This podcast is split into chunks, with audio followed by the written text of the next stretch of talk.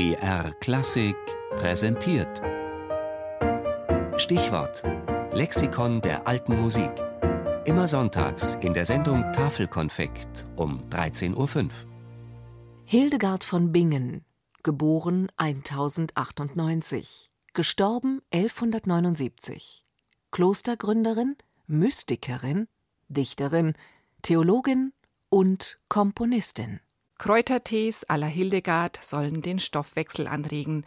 Fastenkurse in Klöstern versprechen Heilung von innen und der Musikmarkt steuert die passenden Ambient-Choräle bei.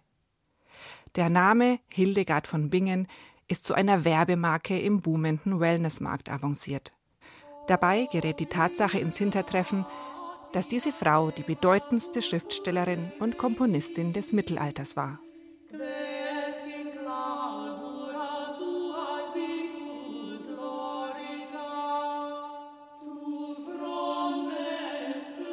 Sie beschrieb die Tier- und Pflanzenwelt bis ins Detail, beleuchtete das Wesen des Menschen unter verschiedensten Aspekten und zeigte Möglichkeiten auf, wie der Mensch in Beziehung zu Gott treten kann.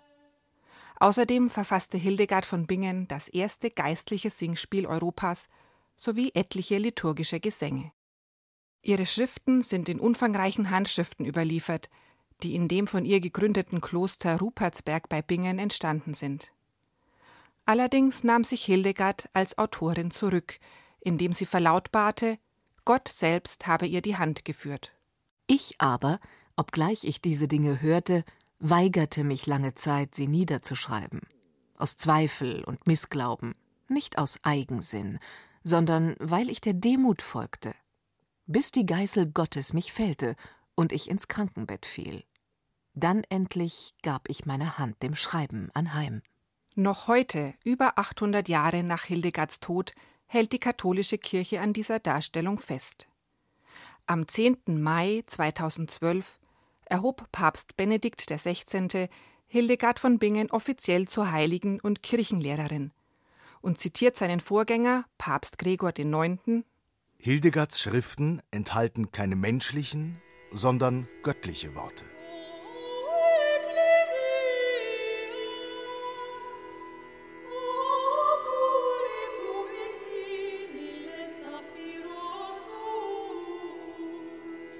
Hildegard von Bingen also bloß Sprachrohr Gottes? Es bleiben Fragen offen.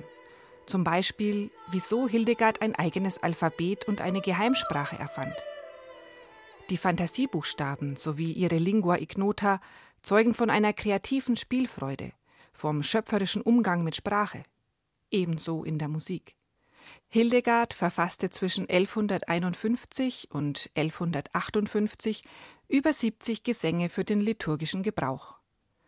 Die Wissenschaft ist sich inzwischen einig, dass es sich bei den Chorälen der Hildegard um Werke handelt, wie sie nur jemand hervorbringen konnte, der mit dem Repertoire und der Musizierpraxis jener Zeit bestens vertraut war.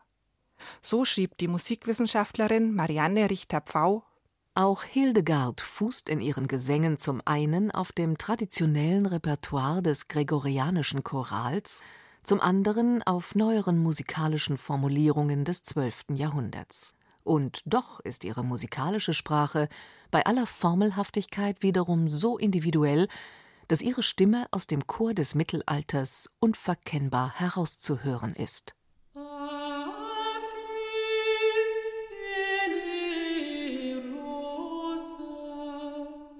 Unverkennbar und doch rätselhaft. Gerade diese Mischung scheint es zu sein, die dem Leben und Wirken der Hildegard von Bingen ihren unvergänglichen Reiz verleiht. Wunderbar.